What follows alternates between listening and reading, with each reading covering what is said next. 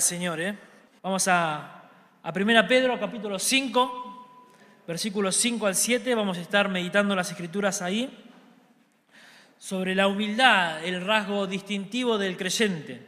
1 ¿Mm? Pedro, capítulo 5, versículo 5 al 7.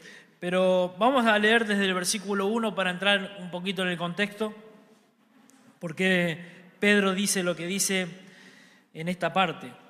Dice la, palabra del Señor, 1 Pedro capítulo 5, versículo 1, ruego a los ancianos que están entre vosotros, yo anciano también, dice Pedro, con ellos, y testigo de los padecimientos de Cristo, que soy también participante de la gloria que será revelada.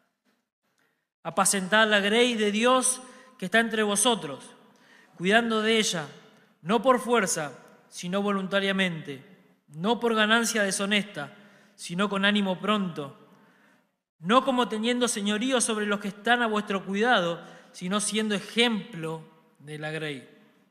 Y cuando aparezca el príncipe de los pastores, vosotros recibiréis la corona incorruptible de gloria. Y acá viene nuestro texto. Igualmente los jóvenes están sujetos a los ancianos y todos sumisos unos a otros, revestidos de humildad, porque Dios resiste a los soberbios y da gracia a los humildes. Humillaos pues bajo la poderosa mano de Dios, para que Él os exalte cuando fuere tiempo, echando toda vuestra ansiedad sobre Él, porque Él tiene cuidado de vosotros. Vamos a orar, Señor. Esta es tu palabra, Dios. Eh, nos rendimos ante ella, Señor, a lo que ella puede hacer en nuestros corazones, transformarnos, Señor, eh, exhortarnos, animarnos, consolarnos, salvarnos. Señor, te ruego que, que la uses, que uses a, a tu siervo, Señor, para transmitir lo que tú quieres que tu pueblo sepa hoy, Señor.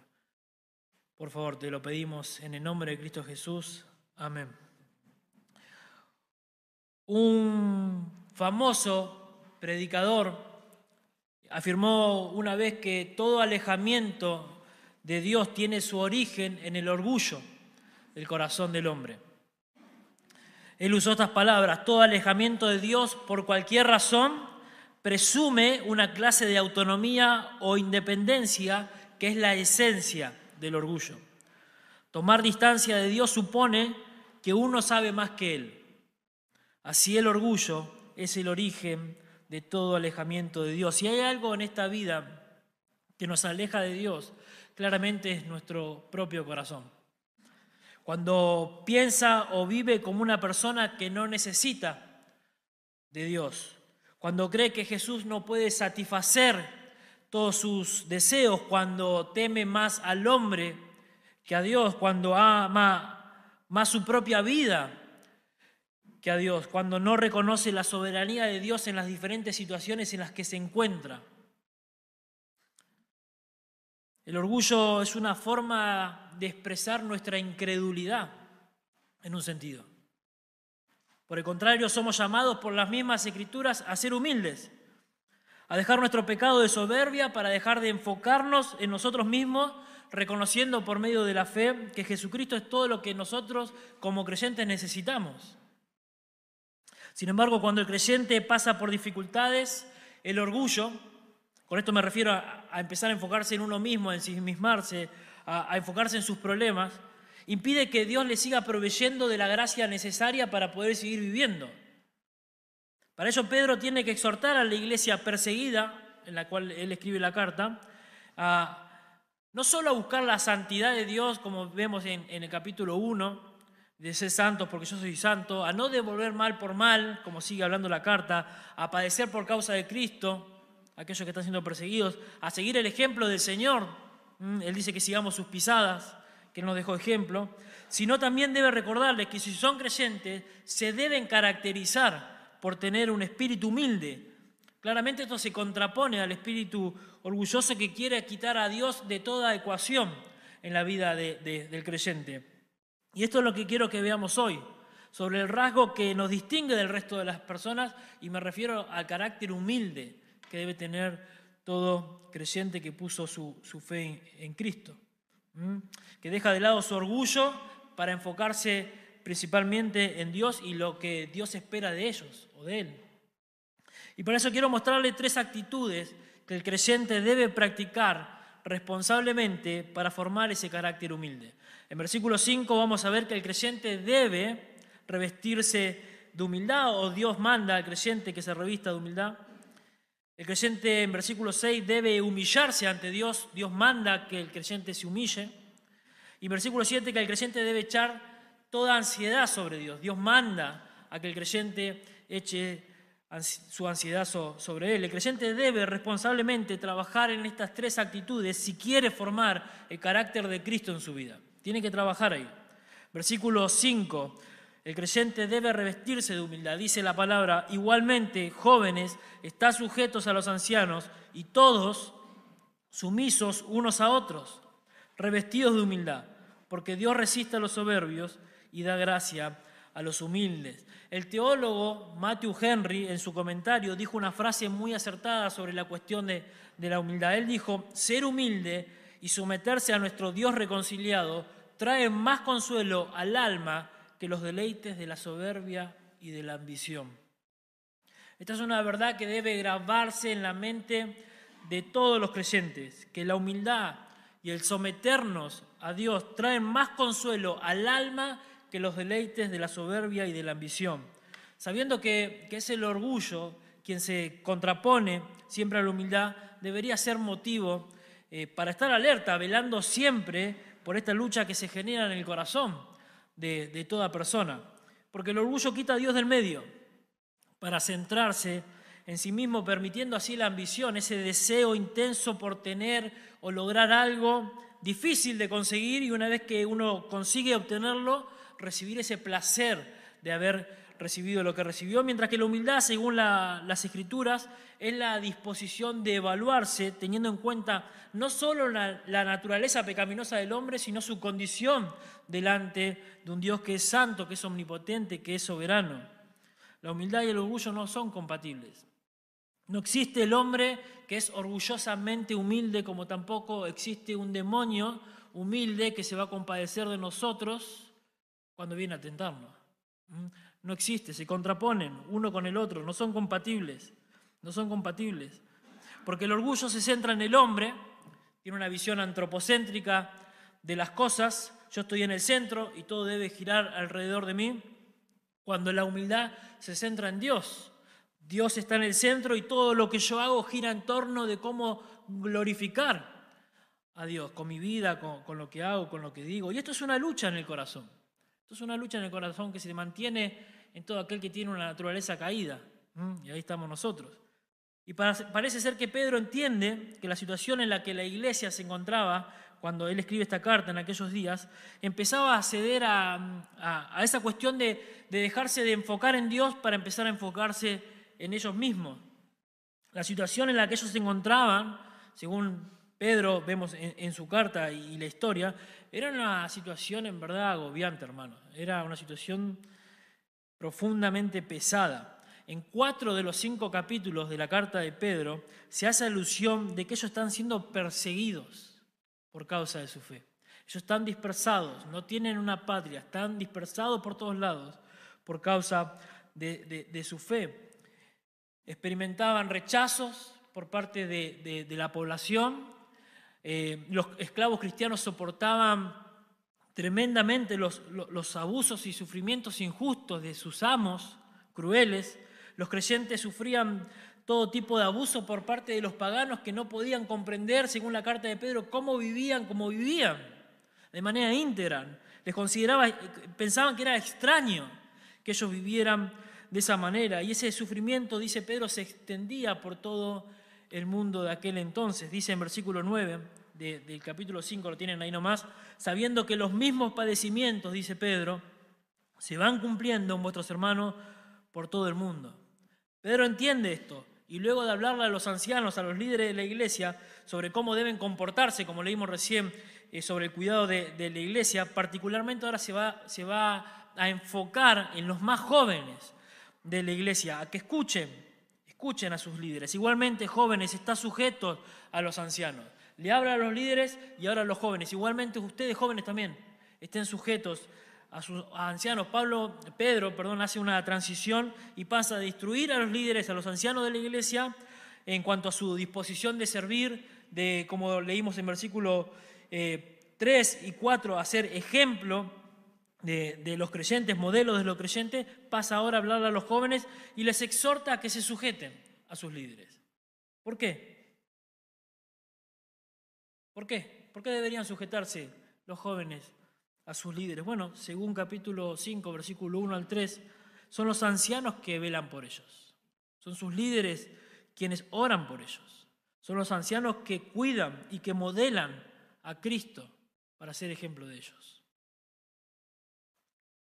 Son los ancianos que quizás por la experiencia que ellos tienen en cuanto al sufrimiento, porque no se olviden que Pedro se, se, se introduce, yo también anciano con ellos y también quien sufre estos padecimientos, o sea, Pedro no habla porque el aire es gratis, habla con conocimiento de causa, también quizás porque los jóvenes son más propensos a tener ese espíritu revolucionario, independentista, de querer hacer las cosas según como ellos creen que es necesario hacerlas, se la pueden arreglar por sus propias cuentas y demás, sin escuchar el consejo de, sus líderes. Vemos, hoy día vemos jóvenes incrédulos que, quieren o creen hacer lo que bien les parece, que no respetan las autoridades porque se les ha enseñado en las instituciones seculares que no deben obedecer a sus autoridades biológicas. Incluso eh, un, profesor de escuela o de facultad tiene más derecho que un padre para la sociedad de hoy. Esto no debería ser así. Que los jóvenes aprendan a no obedecer, a sujetarse.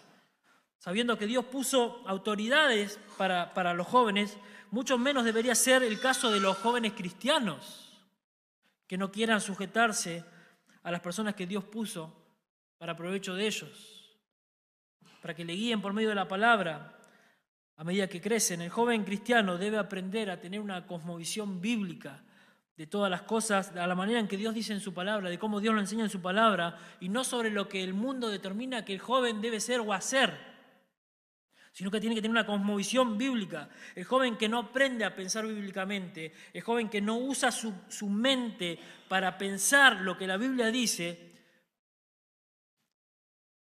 porque la razón no se contrapone a la fe. Lo que se contrapone a la fe es la vista, no la razón. Pero el joven que no piensa en lo que la escritura dice, va a abrazar una ideología secular, porque todo el mundo lo hace. Pensemos en los jóvenes a quienes Pedro les escribe. Piensen en el contexto que Pedro escribe la carta. Los cristianos eran apresados, eran llevados a muerte, eran objetos de entretenimiento. En Plaza Romana eran prendidos fuego para iluminar las calles de Roma y empezaban a, a rechazar la voz de aquellos que decían, esperen, sean pacientes. Como leíamos el Salmo hoy, esperen según las misericordias de Jehová. No, esto, eh, imagínense en la situación. Un joven revolucionario que tiene todo el ímpetu. Ya está, no hay que obedecer más a los líderes. Mirá lo que está pasando. Y Dios dice, escuchen, escuchen, respeten a sus líderes, respeten a sus autoridades civiles, decía Pedro. Imagínense en la mente de estos jóvenes. Primera Pedro, capítulo 2, verso 13, y unos capítulos más atrás, dice, por causa del Señor someteos a toda institución humana. Escuchen a Pedro, ya sea al rey, como a superior, ya a los gobernadores, como por él enviados para castigo de los malhechores y alabanza de los que hacen bien. Esto es interesante, hermano. El rey al que ellos debían someterse era un rey despiadado y diabólico. Algunos lo identificaban con el anticristo, hablamos de Nerón, un perverso que se divertía viendo sufrir a los cristianos. Y el creyente estaba obligado a someterse a sus autoridades. Y pienso que para estos jóvenes no, no, no le era de mucho agrado hacerlo. Sin embargo, debían obedecer siempre y cuando no los obligaran claramente a pecar contra Dios. Recuerden que fue el mismo Pedro que en, Hechos capítulo 5, versículo 29, cuando quieren silenciarlo para que no predique más el Evangelio, él dice, es necesario obedecer a Dios antes que quién? antes que a los hombres. Entonces vemos que Pedro comienza con esta exhortación dirigida a los más jóvenes, quizás por el ímpetu que ellos tenían, pero agranda el círculo ahora. Agranda y lo extiende a toda la iglesia en general diciendo, y todos sumisos unos a otros, revestidos de humildad. En otras palabras, revístanse todos de humildad en el trato mutuo. Pedro exhorta a los más jóvenes a que se sujeten a sus líderes y exhorta a la iglesia en general a que se revistan de humildad en su trato en comunión con otros hermanos, tanto para la generación más joven como para los más ancianos, mayores, la humildad debe ser el sello distintivo de la vida del creyente. No solo para los jóvenes, sino también para los mayores debe ser el sello que los caracteriza como creyentes, como cristianos. Esta frase revestir trae la idea de atarse una prenda por encima de otra, de otra prenda. Y esto es interesante porque los esclavos de aquel tiempo acostumbraban a atarse un pañuelo o un delantal blanco encima de sus ropas para poder diferenciarse del resto de los hombres libres. Cuando alguien veía a una persona por la calle con un delantal o un pañuelo blanco caminando, enseguida lo identificaba como un esclavo, como un siervo, no era dueño de su propia vida, tenía un amo. Y lo que Pedro sugiere acá es que los cristianos, como siervos, como esclavos, se diferencian del resto de las personas atando a su conducta el delantal de la humildad y permanecer con ella de tal manera que, que se nos pueda distinguir del resto de las personas. Esto es lo que espera Dios de estas personas, que se revistan de humildad, que sean un pueblo, una comunidad de creyentes, que se los reconozca por ser humildes. ¿Y por qué la iglesia debería revestirse de humildad, Pedro? Mirá cómo está la situación. ¿Qué si yo no quiero o no me parece justo hacerlo? Bueno, dice Pedro en el mismo texto, porque Dios resiste a los soberbios y da gracia a los humildes. La razón por la que debemos ser humildes, primeramente, como dije recién, es porque esa actitud nos va a diferenciar del resto de las personas y nos va a identificar con Cristo, pero también dice Pedro que es porque Dios va a dar gracia a los que dejan su soberbia para vivir en humildad, pero no con los orgullosos, sino que a los orgullosos dice que Dios los resiste. Bueno, la humildad es la virtud del cristiano, es lo que debe caracterizar a todo creyente que reconoce su condición de nueva criatura en Cristo, que desde ese momento deja de considerarse a sí mismo, poniendo ahora a las personas, a, los hermanos, como superiores al mismo, poniendo a las personas por encima suyo, los problemas de las personas por encima de ellos para servirles, para amarles.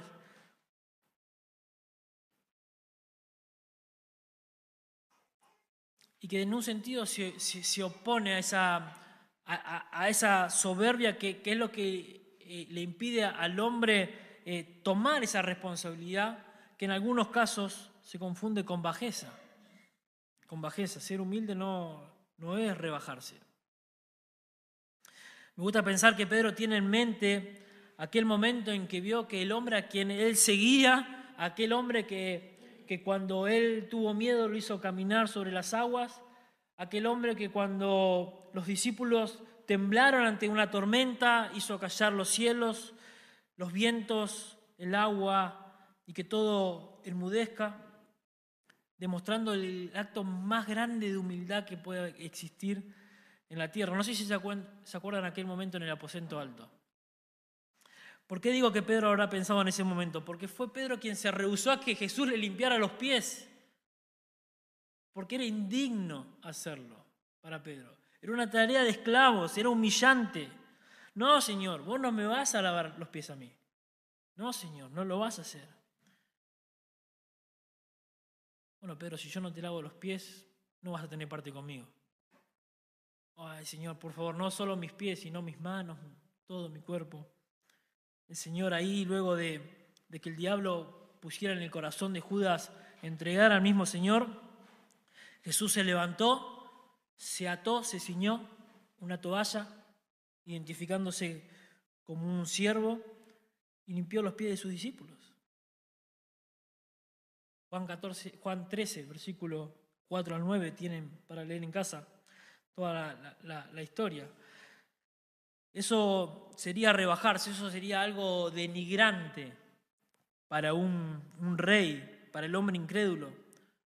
Pero para nosotros, al ver al Señor Jesús, eso no fue bajeza, eso fue humildad. Nos enseñó humildad. fue la humildad del Dios eterno, fue la humildad del creador de todas las cosas. Que nos enseña que la humildad es lo que caracteriza a aquel que debe seguir a Jesús. Él mismo dijo en Mateo 11, 29, aprendan de mí, que soy qué? Manso y qué? Y humilde, de corazón, de todo corazón. El hombre humilde es aquel que deja de pensar en sí mismo, en su situación, para servir al resto de las personas que sale de sí mismo, que, que, se deja de enfocar en sí mismo y se empieza a enfocar en otras personas, en el trato mutuo. Es lo que enseña Pablo, previo a darnos el ejemplo de la humillación de Cristo en Filipenses, capítulo 2. Acompáñenme si quieren. Filipenses, capítulo 2, versículo 3. Pablo enseña, antes de dar el ejemplo de la humillación de Cristo, lo, que es servir al resto, o, o lo que es la humildad. Él dice en capítulo 2, verso 3, nada hagáis por contienda o por vanagloria, por orgullo. Antes bien, con humildad. ¿Cómo? ¿Cómo, Pablo, hacemos eso? Estimando cada uno a los demás como superiores al mismo, no mirando cada uno por lo suyo propio, sino cada cual por lo de los otros. Una carta más adelante de Filipenses, Pablo dice en Colosenses capítulo 3, Versículo 12. Vestidos pues como escogidos de Dios, santos y amados de entrañable misericordia, de benignidad, de humildad, de mansedumbre, de paciencia. De nuevo, Pablo, ¿cómo hacemos esto? Soportándonos unos a otros, perdonándonos unos a otros si alguno tuviera queja contra otro. Eso es humildad según las Escrituras. Es salirse de uno mismo, dejar de pensar en uno mismo, dejar de autocompadecerse y sujetarse a otros, pensando eh, eh, en lo que puedo hacer para servir a otros, estimando a los demás como superiores, sirviendo a otros por amor del Señor. Esto no es rebajarse, eso es imitar a Cristo. Es imitar a Cristo, que dejando su trono y ciñéndose una toalla, un delantal de siervo, le limpió los pies a los discípulos pero que fue más allá en su humillación, siendo obediente y muerte, y obediente hasta la muerte y muerte de cruz. Cuando nosotros tenemos esta mirada, es que podemos mirar de la manera en que Cristo veía a las personas cuando caminaba por las calles de Jerusalén. Esto, esto cambia toda la perspectiva de cómo nosotros nos manejamos en el mundo y cómo nosotros vivimos o venimos a la iglesia y cuando estamos con los hermanos. Venimos con una mentalidad de esclavos, con una mentalidad de siervos en humildad, interesados en servirnos unos a otros. En otras palabras, venimos a, la iglesia atados con el delantal de la humildad, dispuestos a ser sumisos unos a otros. Como dice nuestro texto, nos servimos unos a otros, cada uno ejercitando su don, sirviendo a los hermanos, revestidos de humildad, sujetándose de manera genuina, velando por el otro, no ensimismado pensando en uno mismo. Eh, de otra manera, dice Pedro, te vas a encontrar luchando contra Dios. Dice nuestro texto, porque Dios resiste a los soberbios. Pedro apela a las escrituras para argumentar esto. Él cita un pasaje del Antiguo Testamento, Proverbio capítulo 3, verso 34. Ciertamente Él escarnecerá a los escarnecedores y a los humildes dará gracia. Santiago 4.6 dice prácticamente lo mismo, pero Él da mayor gracia. Por esto dice, Dios resiste a los soberbios y da gracia a los humildes. La idea acá es, la de una batalla, la de una lucha, donde, donde uno está firme resistiendo al enemigo. Pero en esta ocasión es Dios que resiste activamente al arrogante, al soberbio, al orgulloso, aquel que no quiere humillarse. Y la idea es que el soberbio está rompiéndose la cabeza contra la pared sin darse cuenta que el que lo resiste es Dios y no va a pasar nunca. No va a poder pasar nunca esa resistencia. Es el mismo Dios de los cielos. El salmista en versículo 27 del capítulo 18 dice, porque tú salvarás al pueblo afligido y humillarás al de ojos al orgulloso. Salmo 138, 6, porque Jehová es excelso y atiende al humilde, mas al altivo mira de lejos. Isaías 66.2, pero miraré a aquel que es pobre y humilde de espíritu y que tiembla ante mi palabra. Bueno, Dios se opone en resistencia al orgulloso, pero rodea de gracia al humilde. Es entonces nuestra responsabilidad, hermanos, revestirnos de humildad. ¿Mm? Ahí está en voz activa. Nosotros debemos hacerlo.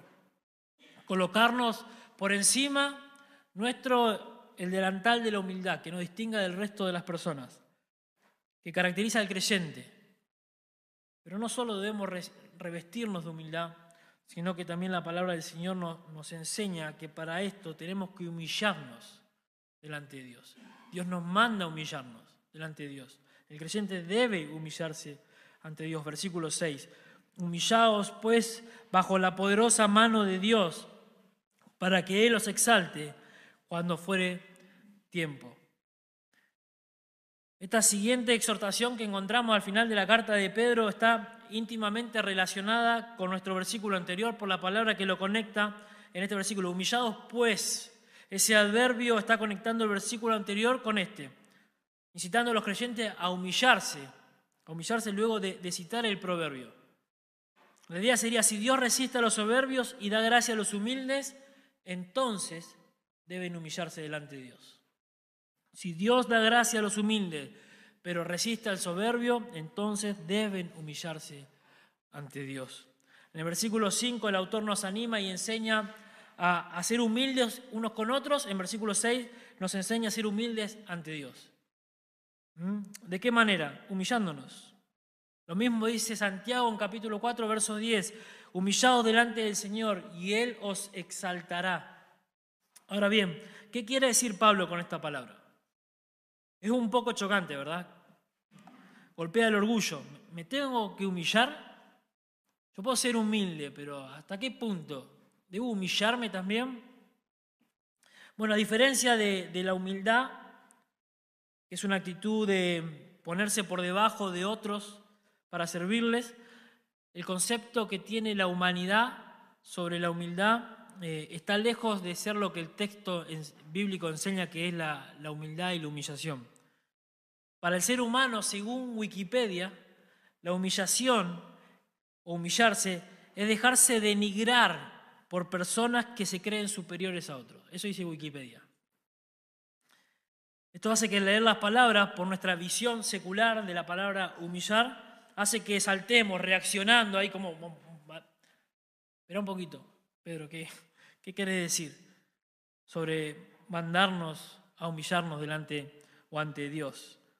Bueno, pero la visión bíblica de la palabra humillar trae la misma idea de humildad del versículo 5 y tiene que ver con bajarse de categoría, de rango, de ponerse por debajo de un superior, pero hacerlo con, de voluntad y sujetándose con amor a aquella persona que es digna de sujetarse, que es el mismo Dios. Es lo que Pablo dice en Filipenses capítulo 2, versículos 5 al 8, lo que, versículo, el mismo pasaje que leíamos recién, eh, que hizo Jesús. Haya pues en vosotros este sentir que hubo también en Cristo Jesús. ¿Qué sentir? Bueno, el que hablábamos recién de la humildad, el cual siendo en forma de Dios no estimó ser igual a Dios como a cosa que aferrarse, sino que se, despojó a sí mismo, tomando forma de siervo, hecho semejante a los hombres, y estando en la condición de hombre, se humilló a sí mismo, haciéndose obediente hasta la muerte y muerte de cruz. Siendo Dios el Rey de Gloria, siendo Dios el Rey de Reyes, siendo Dios Señor de Señores, se humilló a sí mismo, tomando forma de siervo, siendo Dios, toma forma de hombre, de esclavo, dice literalmente nuestro texto. Y ese es el, mejor y el mayor ejemplo de humildad que nosotros podemos encontrar y el mayor y perfecto ejemplo de humillación que nosotros podemos encontrar en, cualquier libro que leamos, no solo en las Escrituras. Los soberbios del versículo 5, a quien Dios resiste, son aquellos que se creen superiores, que no se rebajan, que no se colocan por, por, debajo de los demás. Pero no es la actitud del cristiano que toma el ejemplo de Jesús. No es esa actitud. El que ha de humillarse es aquel que decide voluntariamente poner su confianza en Dios y sujetarse sabiendo que Dios tiene cuidado de su pueblo. La exhortación es clara de Pedro. Todo aquel que desea vivir como Dios manda, esto es de manera humilde y no soberbia, debe humillarse delante de Dios, confiar en Dios, incluso cuando las cosas no están bien. Como estos hermanos noten, humillados pues bajo la poderosa mano de Dios. La humillación en este caso no es bajo ningún líder político, la humillación no es debajo de la mano de tus líderes de la iglesia, la humillación es bajo la poderosa mano de Dios, de Dios. Es un lenguaje que se usaba en el Antiguo Testamento para referirse a la mano de Dios gobernando sobre las diferentes situaciones que enfrentaba el pueblo de Israel. Deuteronomio capítulo 3 versículo 24 dice así, Señor Jehová, tú has comenzado a mostrar a tu siervo tu grandeza y tu mano poderosa. ¿Por qué? ¿Qué Dios hay en los cielos ni en la tierra que haga obras y proezas como las tuyas? Deuteronomio 9:26, y oré a Jehová diciendo, oh Señor Jehová, no destruyas a tu pueblo y a tu heredad que has redimido con tu grandeza, que sacaste de Egipto con mano poderosa. Era la mano de Dios que protegía al pueblo de Israel en tiempos de prueba. Era la mano de Dios quien liberó al pueblo de Israel de la esclavitud de Egipto. Era la mano de Dios quien disciplinó al pueblo de Israel. Y es la misma mano poderosa de Dios que está sobre la iglesia. Y es mejor colocarnos en humildad y sujeción que en orgullo y presunción. Debajo de Dios. Y esto es importante. Dios quiere que, o dice que debemos humillarnos bajo su poderosa mano, no solo para que nos mantengamos humildes en el trato mutuo entre los creyentes, sino porque, como en el tiempo en que Pedro escribió la carta y en la situación agobiante en que estos hermanos se veían presionados, la mano de Dios que pesaba sobre ellos, ya sea en victoria, en, derrotas, en aflicciones y pruebas, que Él permite que, que también nosotros, quizás como ellos, pasemos, como ocurrió en la vida de Job. Pero Dios pide que nos coloquemos bajo su mano poderosa, así como la mano de Dios que estuvo sobre el pueblo de Israel afligiéndolo 40 años en el desierto, o a Job sin entender lo que pasaba, o el salmista en capítulo 32, versículo 3 y 4 dice, mientras callé envejecieron mis huesos, en mi gemir todo el día, porque de día y de noche se agravó sobre mí tu mano, tu mano me pesaba en mi aflicción. Dios espera que nos humillemos bajo su poderosa mano. Es la expresión que pone de manifiesto la soberanía de Dios. Es la mano poderosa de Dios bajo la cual nosotros en humildad nos sujetamos, nos sometemos, nos colocamos. Esto es reconocer nuestra humildad, nuestra debilidad, hermanos, nuestra flaqueza, nuestra condición delante de Dios. Es reconocer que Él es infinito y nosotros somos limitados. Es reconocer que Él es omnipotente y nosotros somos débiles.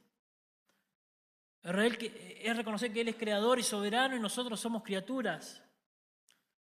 Saber que en todo debemos ser conscientes de quién es Dios y quiénes somos nosotros es humillarnos delante de Dios según las Escrituras. Esto nos lleva a colocarnos bajo su poderosa mano para que obedeciéndolo en todo Él sea glorificado y nosotros seamos bendecidos por Dios, seamos transformados por Dios. Entonces nos humillamos ante la soberanía de Dios, reconociendo quién es Dios, también reconociendo nuestra debilidad, reconociendo nuestra pecaminosidad y nuestra necesidad de Dios. Debemos reconocer, hermanos, que al ponernos bajo la poderosa mano de Dios requiere humildad de parte nuestra. Requiere humillación. Porque en tiempos de prueba, de ansiedad, de luchas, lo que uno quisiera es salirse de la voluntad de Dios. Para hacer lo, que sea más tangible. Que no sea algo abstracto. Que no sepamos que queremos algo ya, queremos algo que podamos sentir seguridad en algo. No, no, no queremos estar. Queremos algo de resultado rápido. Cuando vemos que, la mano de Dios pesa sobre nosotros, queremos salir huyendo, buscando la solución fuera de Dios, lo que pensamos que, nos haría bien, la solución que nosotros creemos que, que es la correcta. Sin embargo, el cristiano que espera en Dios, aún estando en dificultades, angustia, experimenta la paz de Dios y la confianza que solo Dios puede dar en situaciones que son extremadamente difíciles, como la que enfrentaban estos hermanos. Pedro dice en capítulo 1, versículo 6, que las pruebas son necesarias para evaluar nuestra fe, pero también son temporales. Y su fin es para alabanza, gloria y honra cuando Jesús sea manifestado. En versículo 10 del capítulo 5 que estamos, ahí nomás lo pueden leer, él dice que después de padecer, Jesús mismo nos perfeccione, nos afirme, establezca. Job no salió igual después de que Dios lo humilló. Él era un hombre íntegro, era un hombre piadoso, pero termina diciendo que de oídas te había oído, mas ahora mis ojos te ven. Pongo mi mano en mi boca, ¿qué voy a decir delante de Dios? Pedro agrega que al humillarnos bajo la poderosa mano de Dios, el propósito que nos motiva a querer hacerlo es que Dios promete exaltar al que se humilla. Y esto en el tiempo que, que Él indica, dice versículo 6, para que Él os exalte cuando fuere tiempo. Es interesante esa palabra exaltar. La idea literalmente significa levantar, ¿no? Lo que supone en este contexto que Dios va a levantarte cuando haya finalizado el tiempo de prueba que Dios tiene para con Él. Cuando Dios te, te, aprieta, esa misma mano te levanta y te exalta. Cuando ya Dios terminó su propósito con, vos o en este caso con la iglesia. Eh, que estaba dispersada. La situación en la, en la que te encuentres, hermano. Quizás siendo probado por el Señor con alguna enfermedad, quizás luchando con la ansiedad, con el desánimo, con el descontento, lidiando con algo en tu vida que, que, sabe, que sabes que Dios está permitiendo. Incluso quizás estás luchando con algún pecado que te roba el gozo, que te quita el tiempo, que te genera más ansiedad. Quizás en un tiempo de prueba donde ves que Dios no responde a tus oraciones donde hablas y orás y parece que Dios está distante, que estás hablando al aire, que tu oración llega al techo y, cae, ¿no? Quizás siendo disciplinado por Dios. Bueno, Pedro dice que te humilles bajo esa poderosa mano. Que, que confíes en que Dios es soberano sobre tu situación, confesándote delante de Dios, arrepintiéndote de tus pecados. Y una vez permaneciendo ahí abajo, saber que Dios te va a levantar y te va a quitar esa situación cuando fuere su tiempo. Como dice el profeta Jeremías, acompáñame al libro de lamentaciones. Como dice el profeta Jeremías en lamentaciones. Isaías, Jeremías, lamentaciones. Lo tenemos ahí en capítulo 3, versículo 19. La situación en la que se encontraba el profeta y, su pueblo, describiendo su aflicción Dice en verso 19, acuérdate de mi aflicción y de mi abatimiento, del ajenjo y del hiel. Lo tendré aún en memoria porque mi alma está batida dentro de mí. Esto recapacitaré mi corazón, por lo tanto esperaré. Y este pasaje es muy conocido. Por la misericordia de Jehová no hemos sido consumidos, porque nunca decayeron sus misericordias. Nuevas son cada mañana, grande es tu fidelidad. Mi porción es Jehová, dijo mi alma. Por tanto, en él esperaré. Bueno es Jehová a los que en él esperan. Al alma que le busca, buenos esperar en silencio la salvación de Jehová. Está, está en una situación totalmente agobiante. Versículo 31. Porque el Señor no desecha para siempre. Antes, si aflige, también se compadece según la multitud de sus misericordias. El propósito de esta humillación es que esperando y confiando en Dios, Él nos levante de su tiempo, según su misericordia. Recuerden, hermanos, que la iglesia en aquel tiempo estaba pasando un tiempo de pruebas, de persecución severa. Pedro manda a los jóvenes en todo momento que se sujeten a sus líderes en humildad. Dios ha colocado ancianos que les aconsejen, que les animen, que los guíen. Pero estos líderes también están dentro de esta prueba en que la iglesia se encuentra y todos deben someterse unos a otros y humillarse delante de la mano de Dios, sabiendo que están puestos por Dios para glorificarle en el sufrimiento, en la disciplina, en la liberación del sufrimiento. Así también nosotros, hermanos, debemos colocarnos debajo de la mano de Dios para que en su tiempo la iglesia sea exaltada.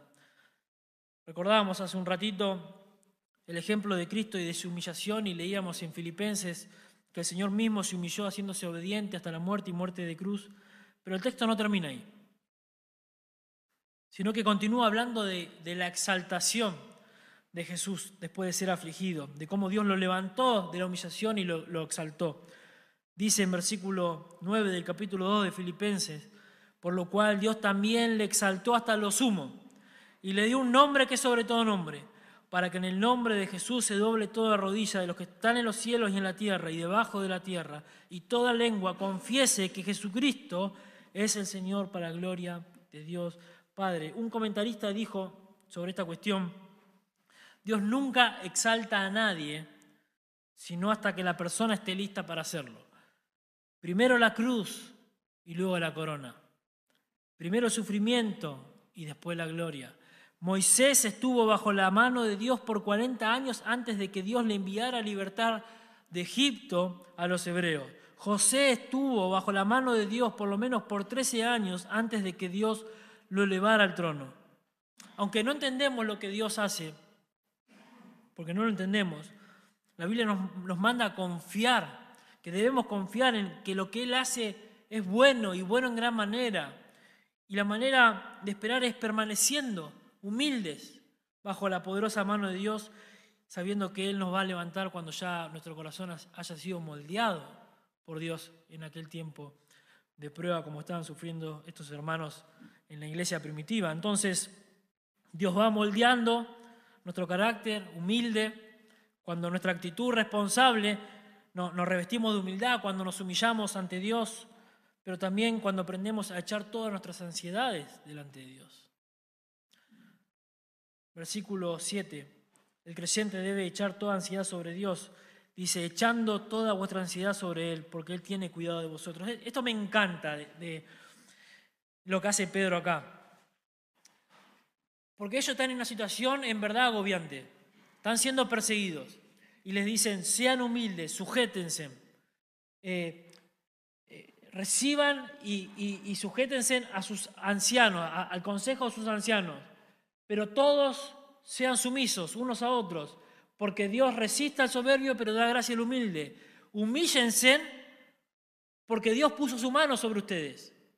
Cuando leemos toda la carta de Pedro vamos entendiendo que la prueba que ellos están padeciendo es para, para hacer relucir su fe. Y le dice, ponga su mano sobre Dios porque Él tiene cuidado de vosotros. ¿Y cómo hacemos? Bueno, echando toda vuestra ansiedad sobre Él. No lo deja ahí. Eh, es como la parte aplicativa de toda esa teología, ¿no? Bueno, ¿cómo hacemos esto? Bueno, echando toda vuestra ansiedad sobre Él porque Él tiene cuidado de vosotros. Un comentarista dijo alguna vez que, que de todas las religiones del mundo, solo la religión judeo-cristiana enseña que Dios se ocupa de sus hijos. Y pienso que posiblemente Pedro habrá recordado las palabras que estando quizás sentado, escuchando al Señor Jesús en el Sermón del Monte, en Mateo 6, a partir del versículo 25, que habla de las preocupaciones, eh, donde Jesús mismo habló sobre la ansiedad, sobre la preocupación eh, e inquietudes en la vida del creyente. Preocupaciones que, que Jesús mismo enseñó que no deben agobiarnos, ni producir ansiedad, sino que desaparece cuando se echan sobre Él. Porque Él cuida de sus hijos. Él dijo, los paganos buscan con afán todas estas cosas, pero vuestro Padre Celestial sabe que tenéis necesidad de todas estas cosas. Él está al cuidado. El cristiano que se humilla delante de Dios, que se sujeta humildemente a sus hermanos, es aquel que, que, no que sostiene eh, sus cargas de manera que se centra en sí mismo, sino que aprende a echar sus cargas sobre el Señor. Este verbo echar acá, eh, un participio, asume el sentido de, mandato porque depende del imperativo anterior que, que es humillarnos, ¿no? Y la idea es que parte de humillarnos delante de Dios es que debemos aprender ahora a echar todas nuestras preocupaciones delante de Dios. ¿Cómo me humillo? Bueno, echando toda tu ansiedad delante de Dios. Estás en una situación complicada, bueno, aprende a entregárselo al Señor, porque Él tiene cuidado de nosotros. Esa ansiedad es una preocupación, una preocupación desmedida que se torna pecaminosa. Eh, trae falta de contentamiento, trae desánimo, eh, hace perder la, esperanza, viene acompañado de quejas, de murmuración, de cuestiones, cuestionamientos. La ansiedad nos vuelve impacientes porque quiere resultados rápidos. Bueno, ahora si Dios hubiese querido resultados rápidos, nos hubiese llevado directamente a la eternidad cuando nos salvó. Y parece que Dios no quiere hacer eso. Mm, nos dejó en este mundo corrompido por el pecado, sí, está corrompido por el pecado, pero para, que nos manifestemos delante del mundo, un mundo perdido que está en tinieblas como, como luz, predicando el Evangelio, como creyentes, que tienen esperanza, que creen en un Dios vivo, verdadero, que tiene confianza en Dios a pesar de la situación en la que se encuentra. La mujer de Job dijo, maldice a, Dios y muérete. Claro, la mujer de Job también perdió todos sus hijos y todos sus bienes. Pero él confiaba en Dios. ¿Qué voy a recibir de Dios? ¿El bien y no el mal? Decía Job. Pero esta humillación requiere que echemos nuestra ansiedad sobre Dios. Pedro dice, echando toda vuestra ansiedad sobre Él. La palabra echar trae la idea de poner algo sobre algo o sobre alguien. Pedro le dice a los hermanos perseguidos, echen sus preocupaciones, sus ansiedades, sus descontentos, desánimo sobre el Señor. Y cuando echemos nuestras ansiedades, confiemos que Dios tiene cuidado de nosotros. Sabemos que cuando echamos nuestras ansiedades, nuestras cargas sobre Él, esas preocupaciones quizás siguen estando con sus dificultades, pero van a estar en las manos de Dios. Van a estar en las manos de Dios. El mandato está a que echemos nuestras preocupaciones y dejemos de preocuparnos. Ya está, está en las manos del Señor. El no hacerlo es motivo pecaminoso del cual nosotros tenemos que arrepentirnos. ¿Mm? Imagínate que alguien a quien amas demasiado, tu esposa, tu esposo, tu mamá, tus hijos, el que sea, que amas demasiado y está a tu cuidado, dice, no me da seguridad. No, no, no puedo confiar en vos, en tu cuidado. Eh, sería en verdad una afrenta eso para, para vos. Sin embargo, es lo que le comunicamos al Señor cuando nos invita a confiar en Él estando en situaciones difíciles, rechazando su ofrecimiento para, para abrazar nuestra ansiedad. Y decimos con nuestra actitud, Señor, no, no, yo no confío en vos, Señor. Es difícil, hermano, cuando no tenemos algo tangible. Eh, pero el Señor nos manda y vemos ejemplos bíblicos y hermanos que, que pueden dar testimonio de que Dios cuida. El salmista en su confianza dijo en el Salmo 55, 22, echa sobre Jehová tu carga y Él te sustentará. Ahora la pregunta que surge está bien, yo me humillo y entrego, entrego mi carga, pero ¿cómo? ¿Cómo entrego mi carga? ¿Cómo echo mi ansiedad sobre el Señor? Bueno, la frase ahí está en voz activa. Indica que, es algo que tenés que esforzarte a hacer. En, algún sentido es, parte de nuestra, de nuestra vida hacerlo. Demanda oración, demanda meditación, demanda esfuerzo, demanda confesión de pecados, demanda confianza en Dios. Debemos ejercitarnos en la confianza en el Señor porque la ansiedad va a tener un poder debilitador en nuestra vida, que hace que el resultado termine siendo falta de fe o falta de confianza en Dios. Si no confiamos, tomamos sobre nosotros las preocupaciones y demostramos así que no, no, amamos y no confiamos en aquel que dice que puede, puede cuidarnos. Una madre agobiada por la rebeldía de sus hijos, hijos frustrados por el maltrato de sus padres, esposas maltratadas por sus esposos, esposos que no son respetados por sus esposas, familias que están sufriendo necesidades económicas, lastimados por hermanos, echen sus cargas sobre el Señor. Eso es lo que manda. Sus preocupaciones, orando, confesando, arrepintiéndose, clamando, reconociéndole como soberano. El espíritu orgulloso va a querer centrarse y, y autocompadecerse de su situación, pero el Señor dice que te humilles y que lleves tus cargas y te sometas unos a otros con tus hermanos. Siempre, esto es lo lindo, siempre está la iglesia metida Siempre hay tus hermanos. Dios te regaló una familia con los cuales puedes sujetarte, someterte, que, te pueda alentar a que el Señor, el Señor va a llevar tus cargas. Él no dice que, la va, que te va a quitar la dificultad, Él dice que va a llevar tus cargas. Él va a llevar tus cargas, que se las entregues. Porque incluso cuando caminamos en el valle de sombra de muerte, Dios promete su presencia. Él estará contigo, dice. Él estará con vosotros. Y sabemos el final. Lugares de delicados pastos. Él nos va a exaltar cuando fuere tiempo. te va a fortalecer hasta que llegues ahí. Por eso Pedro insiste, y esto es lo lindo, que Dios quiere que echemos toda nuestra ansiedad sobre Él porque Él tiene cuidado de nosotros, dice el texto en versículo 7. Que aprendamos a confiar en Él. Esa es la razón, porque Él tiene cuidado de vosotros. Este es el punto al que debemos llegar. Dios cuida de su iglesia, cuida de sus hijos. Si Él tiene poder para salvarte, tiene poder para sostenerte y para cuidarte todo el tiempo. Dios promete cuidarte en la prueba, en el temor, en la ansiedad, pero debemos humillarnos, debemos reconocer a Dios, debemos ser humildes, debemos reconocer a Dios en todo esto y confiar en Él, que Él se preocupa de nosotros. Los salmistas corrían hacia Dios cuando se hallaban en tribulación, huían a Él en oración. Los discípulos clamaron cuando se vieron abrumados por las tormentas, pero aprendieron a echar sus cargas sobre el Señor. El Salmo 37.5 dice, encomienda a Jehová tu camino y confía en Él y Él hará. Salmo 16.1, guárdame, oh Dios, porque en ti he confiado. Salmo 16.2, tú eres mi Señor, no hay para mí bien fuera de ti. Salmo 55, echa sobre Jehová tu carga y Él te sustentará, no dejará para siempre caído al justo. Promesas.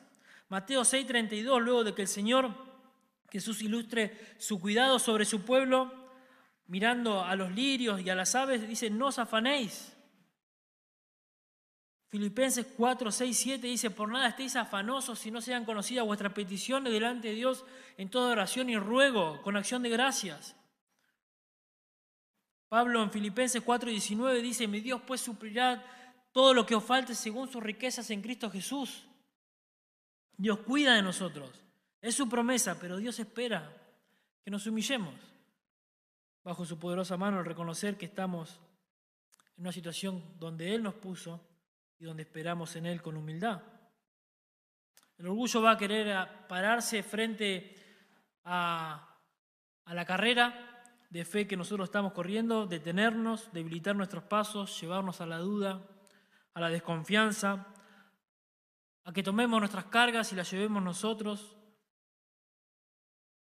Pero si reconocemos nuestro orgullo, hermano, y nos humillamos, podemos ir humildemente a Dios y echar todas nuestras ansiedades sobre Él y colocarnos bajo su poderosa mano. Hay una ilustración muy linda de Charles Swindoll eh, que se llama En realidad me gustaría saber. Él dice, dijo el petirrojo a la golondrina, en realidad me gustaría saber, ¿por qué esos ansiosos seres humanos andan corriendo y se preocupan por tanto? Le dijo a la golondrina al petirrojo, pues bien, Pienso que debe ser que no tienen un Padre celestial como el que nos cuida a ti y a mí. Lamentablemente los cristianos somos así. Mm, a veces vivimos así, como si no tuviéramos un Padre celestial que cuida de nosotros. Que en tiempo de angustias, pruebas, luchas o lo que fuere, Dios está distante. Quizás los jóvenes o la iglesia en general en tiempos en que el apóstol Pedro escribió esta carta se sentían así. Quizás sea la razón por la que Pedro les dice, escuchen a sus líderes, que se sujeten, que se sometan unos a otros, porque es el orgullo lo que impide ver la realidad de las cosas, ver la realidad de la omnipotencia y la soberanía de Dios. Pero hermanos, podemos revestir esta situación. Podemos revestirla si tan solo ponemos nuestra confianza en que esta es la manera en que Dios quiere que nosotros vivamos. Que nos comportemos en esta etapa particular de la vida con humildad, que dejemos de lado la soberbia, que seamos humildes, que nos humillemos ante Dios y aprendamos a echar todas nuestras preocupaciones sobre Él. Hermano y amigo que, quizás nos visitas, la palabra de Dios dice que Jesús mismo llevó en la cruz tus dolores tus ansiedades, tus afanes, tus preocupaciones, tus enfermedades. Nuestros pecados, todos los pecados que, nos separaban de Dios, fueron puestos sobre las espaldas de Jesús. Él llevó nuestros pecados. Pecados que nos condenaban al infierno, que te condenaban a, a la ira eterna de Dios por siempre, eternamente. Y que te condenan si no arreglas tus cuentas con Dios. Jesús te llama a que te arrepientas de tus pecados que te arrepientas de esa vida de afán, de que no reconoce a Dios como creador y soberano de todas las cosas, que quiere arreglarse como Él quiere, creyéndose que sabe más que Dios. No, Dios te está ofreciendo hoy la salvación, la libertad de tu alma, de la esclavitud del infierno y que vos puedas echar todas tus ansiedades, todas tus preocupaciones delante de aquel que puede llevar tu carga y hacerte ligera la vida. Pero tenés que volverte humilde, hermano. Dice que al cielo se entra por la puerta que es Cristo. Y esa puerta es angosta. No podés penetrar esa puerta si estás abrazado a tus pecados. Tenés que soltarlo. Y Jesús promete vida eterna para tu alma, para su gloria, para tu felicidad.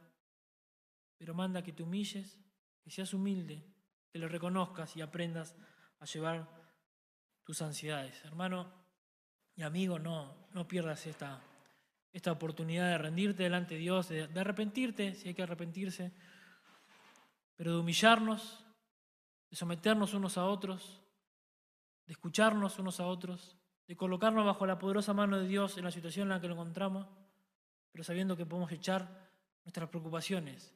¿Por qué? Porque Él tiene cuidado de nosotros. Señor, tu palabra es en verdad hermosa, Señor, porque en verdad nos muestra, Señor, cuán débiles somos, frágiles somos, Señor, y, cuán necesitamos estábamos de ti, Señor. Señor, si hay algo que nos cuesta al ser humano por su naturaleza pecaminosa es ser humildes. Señor, somos orgullosos, soberbios, Señor, de todo corazón. Pero al reconocer y ver que Jesús mismo, siendo el Rey de Reyes, Señor, mostró lo que es humildad, Señor, queremos ser imitadores de Él. Pero aún más se vuelve esta humildad difícil, Señor, cuando atravesamos pruebas. Porque requiere que soltemos todas nuestras preocupaciones, Señor, y, y que las entreguemos a ti, que tú las vas a llevar. Pero somos incrédulos, Señor. Perdona nuestra incredulidad, Señor. Oramos, Señor, y cuando nos hemos apretado, Señor, ahí nos desesperamos, Señor.